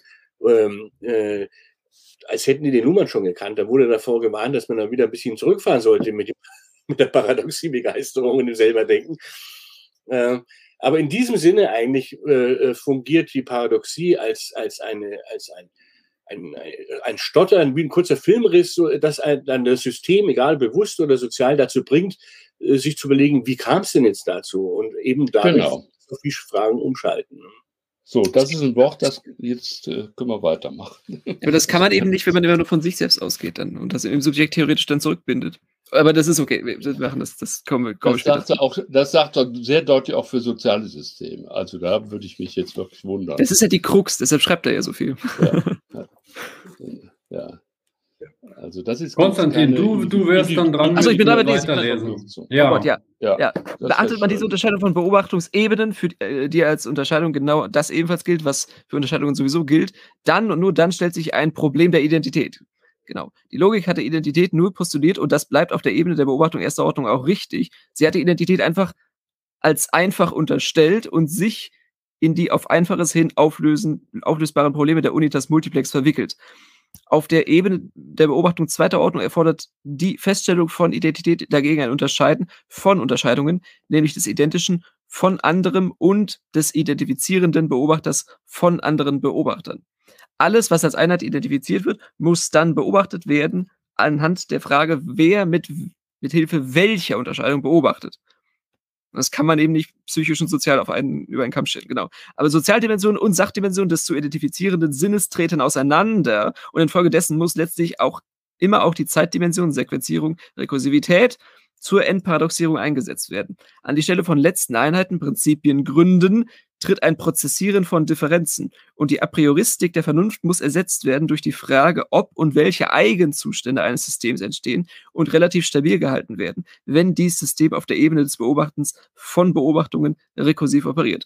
Hiermit gerät man zwangsläufig auf ein auf das Terrain, das unter Begriffen wie Historismus, Elend des Historismus zum Beispiel oder Relativismus zu weitläufigen Diskussionen Anlass gegeben hat. In der Tat, Unterscheidungen werden immer willkürlich eingeführt und benutzt. Sie bleiben kontingent. Das gilt auch dann, wenn man Unterscheidungen von anderen Unterscheidungen unterscheidet und dadurch, dadurch Kontexte schafft, in denen die Unterscheidungen selbst bezeichnet werden können. Mindestens seit den Vorlesungen von Ferdinand de Saussure ist dieses Problem in dieser Form präsent, bezogen auf die Unterscheidung von Zeichen und bezeichnetem bezogen auf Semiologie oder was die Amerikaner sagen, Semiotics, wie die Amerikaner sagen. Was für diesen Fall gilt, gilt jedoch für Unterscheidungen schlechthin. Aber was heißt willkürlich? Für keinen Beobachter ist es ein Problem, dass er die Unterscheidung, die er gerade benutzt, willkürlich benutzt. Denn sie wird ja benutzt. Nur ein Beobachter des Beobachters mag damit seine Probleme haben. Für ihn heißt willkürlich aber nichts weiter als dass die Unterscheidung sich nicht aus der Sache selbst ergibt, sondern nur beobachtet werden kann, wenn man den Beobachter beobachtet, der sie verwendet. Willkür heißt nach individuellem Gutdünken handeln. Aber solches Gutdünken entsteht und verfährt ja keineswegs beliebig. Also bezeichnet auch der Begriff der Willkür nichts an, nichts, was als Zufall oder als Beliebigkeit aufgefasst werden könnte. Er dirigiert nur das Beobachten in Richtung auf ein Beobachten von Beobachtern. Der Beobachter der Beobachtungen bewegt sich damit auf der Ebene, auf der man die Welt nur als Konstruktion sehen kann, die sich aus dem laufenden Beobachten von Beobachtungen ergibt. Es sollte klar sein, dass er als ein empirisch operierendes System dadurch weder zu einem solipsistischen, noch zu einem idealistischen, noch zu einem subjektivistischen Erkenntnisbegriff verpflichtet wird. Dies waren vielmehr, gerade entgegengesetzt, die letzten Versuche, noch an der Was-Frage nach dem Einheitsgrund der Erkenntnis festzuhalten und doch schon auf der Ebene des Beobachtens von Beobachtungen zu operieren. Die Befürchtung, die man häufig antrifft, dass eine relativistische Erkenntnistheorie schließlich wahr und unwahr nicht mehr unterscheiden könne und alles zulassen müsse, da sich für eine neue Meinung einfach nur ein neuer Vertreter dieser Meinung konstituieren müsse, ist ein offensichtlicher Fehlschluss. Sie ergibt sich vermutlich aus dem impliziten Individualismus der klassischen Epistemologie, nämlich aus der Vorstellung, das subjektive Korrelat der Erkenntnis sei ein Individuum oder eventuell eine Mehrzahl von isoliert existierenden Individuen. Jedenfalls verschwindet der Fehlschluss, wenn man die sozialen und zeitlichen historischen Abhängigkeiten im Erkenntnisprozess mit in Betracht zieht. Beobachtet man den man Beobachter, nee, beobachtet man Beobachter, dann ist es ganz normal, dass man deren Interessen mit in Betracht zieht. Wenn es zum Beispiel darum geht, zu erklären und gegebenenfalls vorauszusagen, was sie beobachten und welche Unterscheidungen sie ihrem Beobachten explizit oder implizit zugrunde legen. Die Ausklammerung der Interessen aus dem Erkenntnisbegriff muss mithin rückgängig gemacht werden. Andererseits ist die Vorstellung, die der Ausschließung von Interessen zugrunde lag, nicht schlicht ein Irrtum gewesen. Interessen können das Beobachten und Beschreiben, das Gewinnen von Wissen spezifizieren und dadurch verzerren. Sie können vor allem Anwendungsbereich und Anschlussfähigkeit, also das, was mit Wahrheit symbolisiert wird, zu stark einschränken. Es bleibt also eine berechtigte Frage, wie der Erkenntnisprozess kontrollieren könne, ob dies der Fall ist im Vergleich an zu an sich realisierbaren Standarderwartungen. Wir kommen auf diese Frage unter dem Stichwort Reduktion von äh, Auferleben unter Kapitel 3, zurück. Auch dieses Problem kann, kann, man paradox formulieren und damit auf den Punkt bringen. Es geht um die Einschließung der Ausschließung von Interessen in die Erkenntnistheorie was, das ist doch der kurze jetzt, was für Beobachten im Allgemeinen gilt, gilt auch für wissenschaftliches Beobachten.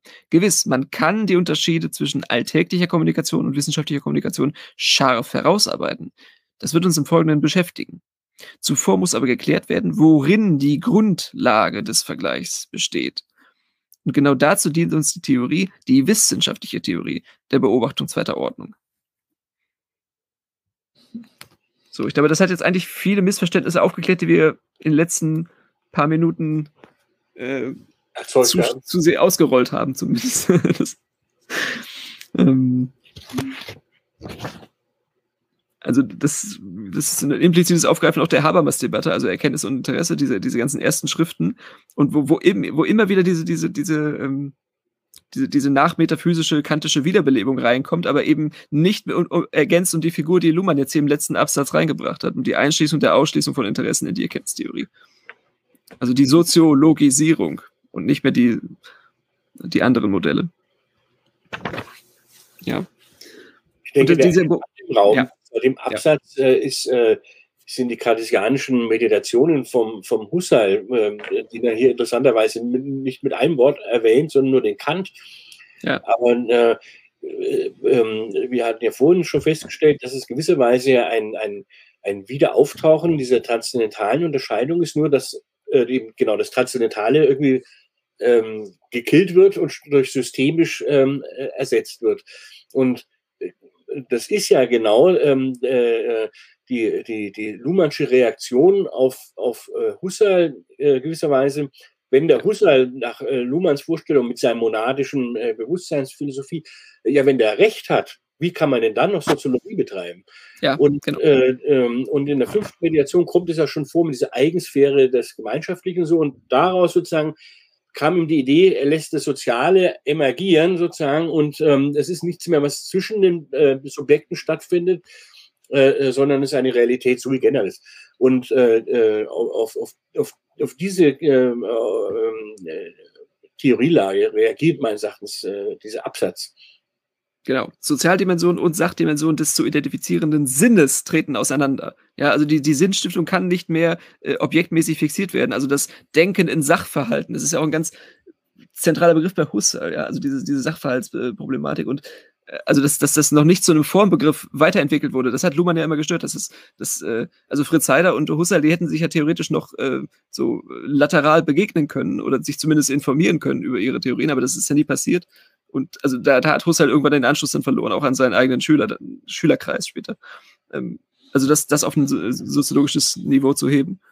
Ähm, obwohl er ja immer, also hatten wir ja schon mal bei Twitter, Han, äh, Franz, dass wir mit diesem Intersubjektivitätsproblem dann äh, immer wieder also das wird ja immer gedreht und gewendet, ohne dass man das begrifflich weiter anreichern kann, leider. Ähm, das ist, ähm, also die, die, die, die Dominanz des äh, sozial Angelieferten, mit dem sich das Bewusstsein eben dann äh, auseinandersetzen muss. Ne? Ja. Ähm, was als wahr gilt, ähm, was, was dann noch geht, äh, wo, wo, wo man dann ausgeschlossen wird aus der Gemeinde. Äh, äh, aus der Community, genau. Und, und das muss man nochmal sagen, für Wissenschaft ist es wichtig, dass, dass äh, Minderheitsmeinungen gestärkt werden und nicht, dass die Community ihre Bewährungskontexte einpflegt und äh, bis aufs Blut dann verteidigt, sodass äh, Einstein zum Beispiel eben nicht an der ETH Zürich seine Theorie entwickeln konnte, sondern sich aufs Berner Patentamt verschlagen musste und drei Jahre lang in völliger Abgeschiedenheit von der Community das entwickelt hat. Das hatten wir, ich hatte das schon mal als Beispiel, aber es ist immer wieder wichtig zu sehen, dass Innovativität nicht äh, institutionell irgendwie äh, einigermaßen fruchtbar emergieren kann oder vorkommen kann. Ja, also das, das, das, das muss in Abgeschiedenheit passieren, um das dann der Community vorzustellen und die Neuigkeitswerte einzutragen, die eben nicht äh, einfach nur plausibel sind, sondern die müssen evident gemacht werden. Durch, wegen der Tatsache, dass das unplausible Evidenzen sind, weil die dem äh, Zeitgeist widersprechen oder der, der aktuellen, dem aktuellen Buchwissen oder sowas. Ähm, und das ist ja, womit der Luhmann auch gerungen hat die ganze Zeit, dass er dass, dass das eben immer diese Wand von Subjekttheoretikern war, die ihnen da jetzt, die ihnen nicht die Beinfreiheit gegeben hat, das soziologisch äh, umzuformen. Also das ist ja der Dauervorwurf von Habermas gewesen. Dann seit, und der hat sich ja nie geändert. Also Habermas 1970 denkt immer noch über Luhmann wie Habermas 1990. Und das ist traurig, weil da einfach kein, kein Denkfortschritt zu verzeichnen ist. Harte Worte. Nee, das ist aber wirklich so. Das, also, das ist ja, also Luhmann hat das ja immer noch versucht, Habermas zu verstehen. Aber äh, im Diskurs der Moderne wird, äh, also jetzt nur ganz zum, also jetzt in, auf der letzten Kurve, jetzt äh, das allerletzte Buch von Habermas, auch eine Geschichte der Philosophie. Da gibt es eine, ein, ein paar Fußnoten, die dann wieder in Richtung Versöhnung deuten. Aber das. Äh, ich, ich probiere mal was ganz, ich probiere mal was ganz Verrücktes ja, und Text, ich komme Text, mal Text, wieder auf den Text zurück. Aber nein, nein, äh, nur, weil das meine Marotte ist. Ich möchte eine Stelle vorlesen, die ich, die ich für wichtig fand. Ähm, an die Stelle von letzten Einheiten, Prinzipien, Gründen tritt ein Prozessieren von Differenzen und die Apioristik der Vernunft muss ersetzt werden durch die Frage, ob und welche Eigenzustände ja. eines Systems entstehen und relativ stabil gehalten werden, wenn dieses System auf der Ebene des Beobachtens von Beobachtung rekursiv operiert. Das ist eigentlich so ein bisschen der Witz an dieser ganzen Formulierung von Eigenformen oder Eigenzuständen. Ja. Und das muss man, das muss man auch mal, wie das konstruiert ist, verstehen. Also im genau, Prinzip rekurs rekursiert ein gewisser Prozess so lange mit sich selbst, bis es irgendwie stabil bleibt. Und, und genau. das ist dann der Punkt, auf dem er sagt, ja, und diese stabilen Zustände, die können wir denn, mit denen können wir was machen. Die können wir erkennen, können wir weiter prozessieren. Ja. Die a priori ist das ausgespielte a posteriori. Also man hat es sozusagen vergessen und begegnen sie einem wie als wäre es a priori. Und man hat vorher sozusagen. Ja. Das ist dein mhm. Versuch die, die, der, der Endtranszendentalisierung der Geschichte. Ja. Und das ist richtig gut, finde ich. So kann man sich das gut vorstellen. Sag mir ja, die Seite, André. Ich finde es ähm, 101 musst du oben weiterlesen. 101 jetzt? Kaum sind wir beim Text wieder zurück, ist die Diskussion erlahmt. Nein, Spaß. Ja, in, in, Entschuldigung, Entschuldigung. Es ist immer schwierig. Wo seid ihr jetzt dran, wie es weiter gelesen wird oder weiter diskutiert wird? Ich habe jetzt.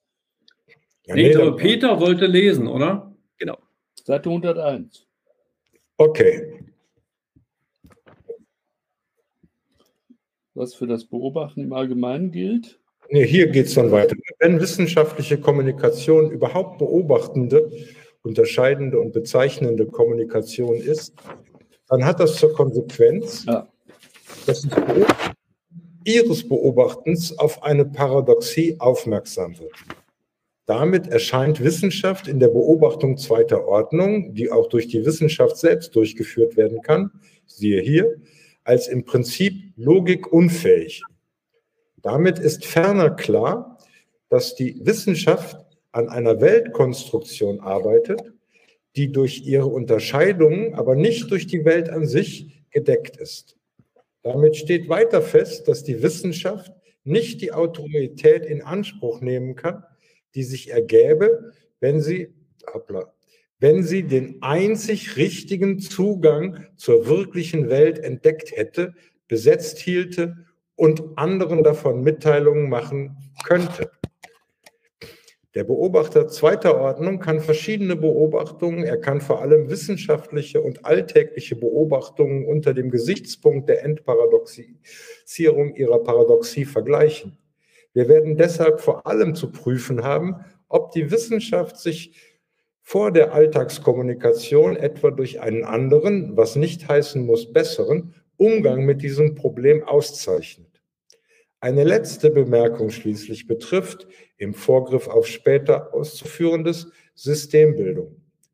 Sobald das Beobachten sich durch rekursive Anwendung auf sich selbst zu Systemen verfestigt, sobald also Beobachter entstehen, die Beobachter beobachten, entsteht auch die Differenz von Selbstreferenz und Fremdreferenz. Das wiederum trägt dem Beobachten eine neue Qualität ein, nämlich Unsicherheit. Der Beobachter verfügt dann über zwei Quellen der Unsicherheit, zwischen denen er nicht entscheiden kann, die beobachteten Verhältnisse und sein Beobachten. In jeder Zurechnung und in jeder Reduktion von Unsicherheit ist die jeweils andere Seite der Unterscheidung von Selbstreferenz und Fremdreferenz involviert. Der Beobachter ist, mit anderen Worten, konstitutiv unsicher oder er ist kein Beobachter. Durch Emergenz von Beobachten, Beobachtern wird mithin zusätzlich zu allem, was ein Beobachter als Unordnung, Zufall, Unvorhersehbarkeit etc. beschreiben könnte, ein weiteres Moment der Unordnung in die Welt eingeführt, und zwar durchaus empirisch eingeführt, nämlich Unsicherheit. Wissenschaft hat es vor allem anderen mit selbst erzeugter Unsicherheit zu tun. Dies Moment lässt sich immer wieder anders und vielleicht besser ausnutzen. Es kann im Beobachten von Beobachtern in Zirkulation versetzt werden. Es lässt sich nicht eliminieren. Und alle Wissenschaft baut darauf auf. Punkt. Geil.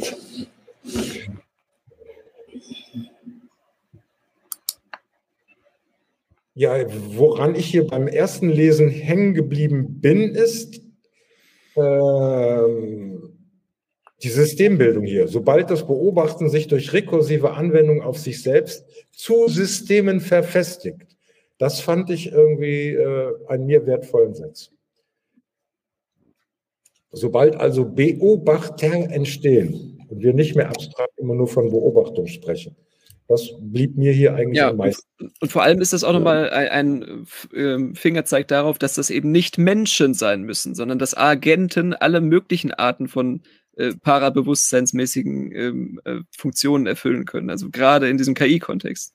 Ja, also da, da, gibt es eben äh, Mittlerrollen, die eben so. nicht subjektivistisch zurückgebunden ja. werden können, zum Beispiel. Ja also da hat Hartmut ja auch schon mal im, im Twitter-Chat auch schon mal gesagt, ja, diese anderen Sphären. Ja, aber das sind mittlerweile die relevanten geworden. Es, mittlerweile reden Jugendliche mehr mit ihrem Handy und Smartphone als mit ihren Mitmenschen face to face oder äh, Subjekt zu. Subjekt. So, oder lassen Sie vom Algorithmus irgendwelche Sachen vor äh, empfehlen und nicht, nicht irgendwie äh, im Freundschaftsdiskurs oder in der Clique oder in der Community.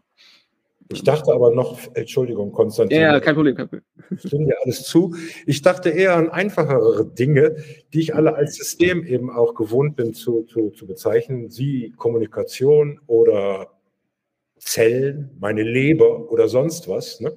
Die muss ja auch beobachten wie ist da der Zustand an Hormonen, an keine Ahnung. Aber die darf eben nicht unsicher sein. Wenn sie unsicher sind, dann hat man Diabetes oder sowas und dann muss man nachsteuern mit Insulin. Oder, äh, also das ist ja gut, dass die das nicht, dass die nicht die Unsicherheit haben, die, die der Beobachterstatus. Äh, ich wollte ja nur noch mal stark machen, dass ich für mich zumindest versuche, ein Verständnis zu gewinnen, dass ich nicht mehr irgendetwas wie eine KI oder einen Menschen, ein Bewusstsein oder sonst was als Beobachter setzen möchte. Genau. Wir hatten ja vorhin aufgemerkt, dass wir gesagt haben, wenn jemals wieder ein Schütz vorkommt, werden wir darauf eingehen. Die Fußnote 50 ähm, hatte ich mir angeschaut. Ähm, ich lese mal vor. Hier liegen durchaus ein Ansatz für das Nachzeichnen einer Wissenschaftskritik im Sinne von, Moment, wer raschelt oder so? Nochmal. Hier liegt durchaus ein Ansatz für das Nachzeichnen einer Wissenschaftskritik im Sinne von Husserl, Schütz oder Habermas. Nur arbeiten die im Text oben angedeutete Kritik nicht mit Gegenbegriffen zu Technik oder instrumenteller bzw. strategischer Kommunikation, ganz zu schweigen vom Topos, Topos der Herrschaftsfreiheit. Sie zielt viel tiefer, den ganzen Habermas einbeziehend, auf eine Kritik von Positionen, die in Anspruch nehmen, dass sie das wahre, vernünftige, richtige sehen oder wenigstens Wege und Verhaltensweise aufzeigen könnten, die dahin führen. Genau. Also die, die letzte Wende, ich, ich habe ich hab noch das Nachwort von, von dem letzten Habermas Buch nochmal gelesen, da ist das immer noch, immer wieder, auch mit Rainer Forst, und da holt sich seine, seine ganzen Zöglinge mit ran, als, als, als, als gäbe es da draußen irgendwie noch äh, eine, eine privilegierte Sonderposition für die, für die Menschheit auch noch. Ja? Also äh, die, um die wirkliche Welt dann nach ihrem Gutdünken auszudeuten. ja, vor allen Dingen, er, er schreibt ja auch, äh, dass es auch keine Wege und Verhaltensweise ja, geben ja. könnte, die darin führen. Das heißt, ja. wenn man jetzt sagt, ja, wir einigen uns erstmal auf Wege und Verhaltensweise und die führen dann immer zum richtigen Ergebnis, muss man bedenken, dass der Luhmann sagt, ja, nee, das geht überhaupt nicht. Das ist nicht die Lösung ja. sondern genau diese Wege und Verhaltensweisen sind selber kontingent und müssen genau. selber hinterfragt werden. Und interessanterweise behauptet das die Resonanztheorie immer von sich selber, dass sie das tut, aber dann auch nicht durchhält. Also die, sie, sie versucht sich ja als legitime Nachfolge von Habermas und Honneth auszuweisen. Also Wege und Verhaltensweisen, auf, äh, Verhaltensweisen aufzufinden, die äh, den Weg aus der Moderne wieder herausfinden, aus der Spätmoderne. Aber ich bin mir nicht also sicher, ob man da dem Habermas äh, äh, ist ja auch nicht blöd. Äh, äh. Ähm, äh, äh, sondern ich glaube, er würde ihm zustimmen, äh, dem, wo, äh, deswegen schreibt er auch dem Haber, ganzen Habermas einbeziehend, ja. ähm, was ich ja interessant finde, ähm, äh, dass eben ein, ein, ein Gespräch, ein Pluralismus von Hinsichten stattfinden muss und dann kann man natürlich soweit das System dafür äh, Rollen vorgesehen hat, auch in begründenden Diskursen sich über Sachen austauschen. Ne? Und äh, ähm, es ist halt nur nicht so, dass man den absoluten archimedischen Punkt jetzt äh, äh, die Weisheit mit Löffeln nicht fressen kann. Ja. Aber ähm, dass man sich ähm, doch klügeren äh, Lösungen nähern kann und von einem dümmeren Abstand nehmen könnte, indem ja. man sich austauscht, das bestreitet er nicht, sonst würde er das Buch nicht veröffentlicht haben. Ne? Genau. Das hat Alois naja, das, das, Konsens das, das, das, hatten wir ja auch gelesen, dass er sich von ja. Willkürlichkeit nicht auf äh, Beliebigkeit schließen lässt. Ja, das ist es ja eben nicht, sondern eben Rekursion und Eigenzustände. Also das ist nicht wir alle wissen, ne, nur, genau, nur weil es keinen Weg zum archimedischen Punkt und den selber auch nicht gibt, heißt es ja nicht, dass alles andere willkürlich, beliebig und Unsinn ist. Das, das ist ja klar. Aber insofern auch das äh, begründende Rede hat durchaus noch ihren Sinn halt in, in äh, dort, wo, wo, wo man damit äh, durchkommt, sozusagen. Genau, also Alois Hahn hat das auch als Konsensfiktion dann beschrieben, mit der man sich von der Dissensrealität dann erholen kann in gewisser Weise. Also dass man durch Selbstthematisierung und durch, das, also, das, das hat Haber was gemacht. Wissenschaftspolitik, genau. Oder was hat, du mhm. gemacht hast, Hartmut, ja, also durch äh, ähm, äh, Neugruppierungen und Umstrukturierungen kann man sich ja, äh, kann man die Chancen ja erhöhen, dass die Eigenwerte stabilisiert werden. Und dann äh, guckst du trotzdem bei uns herein, Hartmut. Ja, das erfreut uns natürlich. Ähm, ja, das ist äh, schon eine Beschäftigung, muss ich sagen. Genau. Äh, ich hatte aber den Schutz eben anders gemeint. Und das war für mich wieder ein Beispiel, wie man aufpassen muss. Ja. Der Schutz wird offensichtlich nach wie vor immer in dieser Habermas äh, Lebenswelt-Systemunterscheidung gesehen. Ich habe ihn gesehen im Zusammenhang mit den ersten und zweiten Ordnung. Erinnert euch, ja? Beobachtung erster und zweiter Ordnung. Beim Schütz heißt das auch nicht Ordnung, aber ich habe versucht zu übersetzen, nämlich ähm, Konstruktion erster und zweiter Ordnung. Die erste Ordnung sind die Fiktionen, wir hatten sie eben mentalen Einstellungen und so weiter, äh, und, und, und so die, die, die, die, die Was-Beobachter haben und treiben und die und das kombiniert jetzt in der Lebenswelt mit einer Selbstverständlichkeit, mit der man sie beibehält. Das ist der, äh, eigentlich die Idee vom Husserl auch gewesen. Genau, also dieser, dieser, dieser Vorgabe, dieser natürlichen Einstellung und so weiter, die nicht gestört ist. Und jetzt kommt das bei dem, bei dem, bei dem Luhmann, ich vermische das jetzt ein bisschen, weil es schon dazugehört mit der Paradoxierung fällt mir dann ein. Die ist jetzt genau das, wenn rausgetreten wird aus dieser ungestörten Lebenswelt. Aber das ist was ganz anderes, als was der Habermas gemeint hat. Der hat im Grunde eine äh, Zivilisationskritik gemacht, wie wir wissen, mit vielen anderen. Und gesagt, das System entfremdet und so weiter und so fort. Also, ich sage es nur, man muss höllisch aufpassen um das zu sortieren. Und das mit der Paradoxierung und dem Schütz und dem Habermas, könnte mal, ich sag mal, ich suche immer noch vielleicht, wo man das in einem überschaubaren Papier die Problematik aufschreibt. Den ganzen, die ganze Problematik kann man nie aufschreiben, aber wo man mal wie durch ein Brennglas zeigt, was an dem Luhmann so toll ist und wo es wirklich in die Irre geht.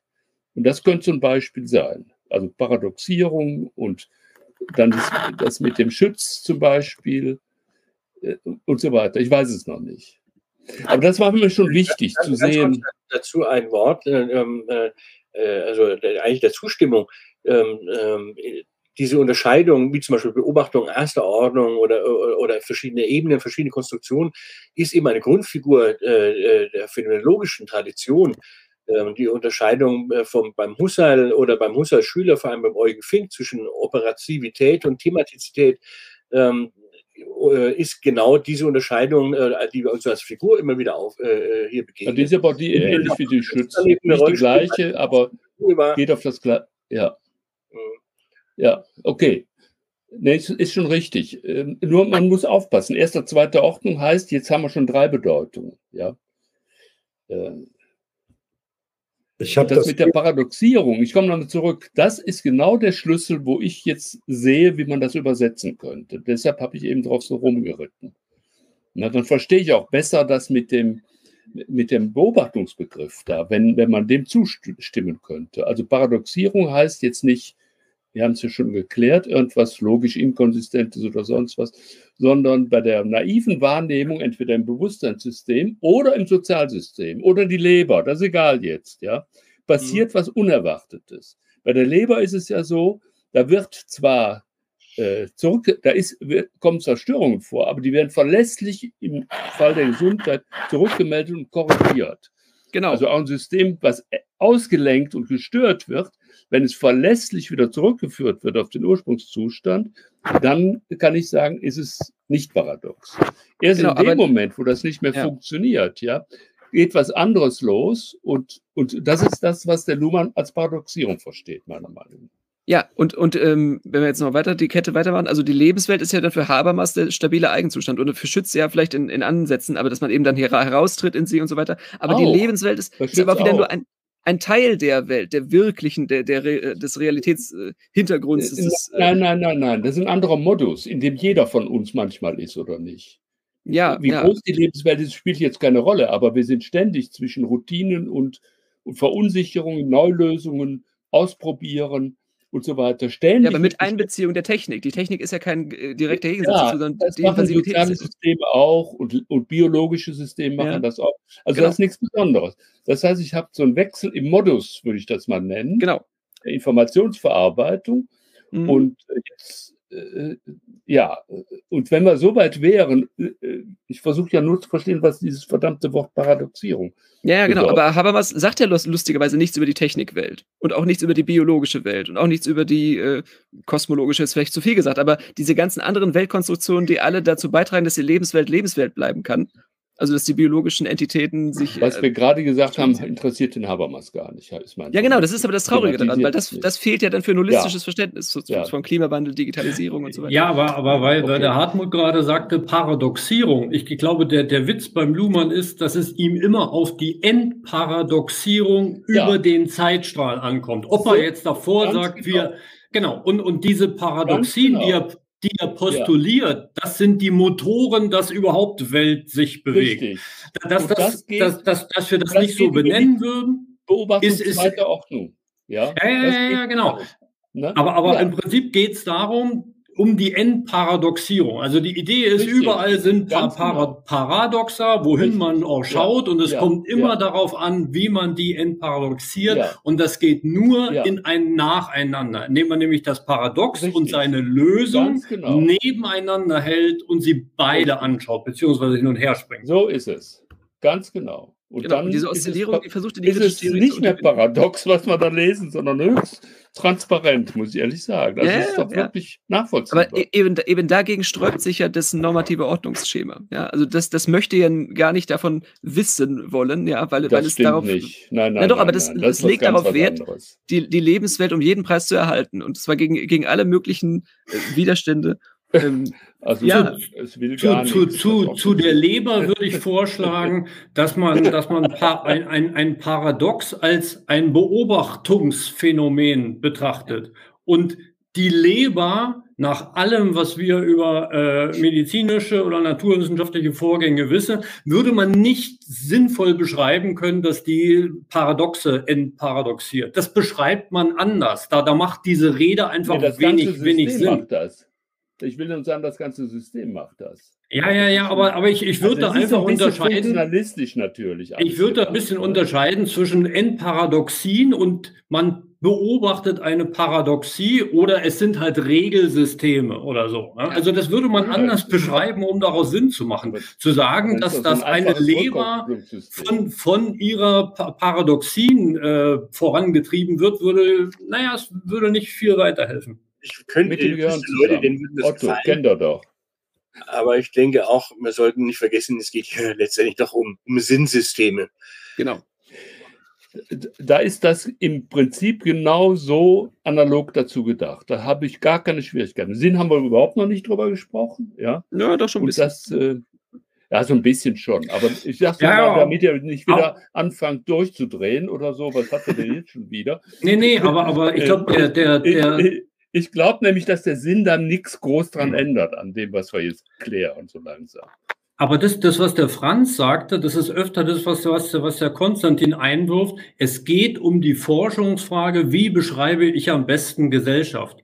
Dass der Luhmann mit diesem Buch, was er da schreibt, äh, in Palo Alto oder am CERN, am Teilchenbeschleunigerinstitut nicht viel anfangen könnte, das ist ja völlig mal unabhängig davon. Aber um Gesellschaft besser zu beschreiben, schlägt er eben genau das vor, dass man nur noch von Beobachtern sprechen kann, die andere beobachten und dass sich durch das rekursive Beobachten Eigenzustände bilden und auf deren Basis kann man dann irgendwas weiterhin machen ja. mit Gesellschaft. Es ist nicht, nicht zwingend eine Wertbasis. Es kann eine Wertbasis sein, aber es muss keine sein.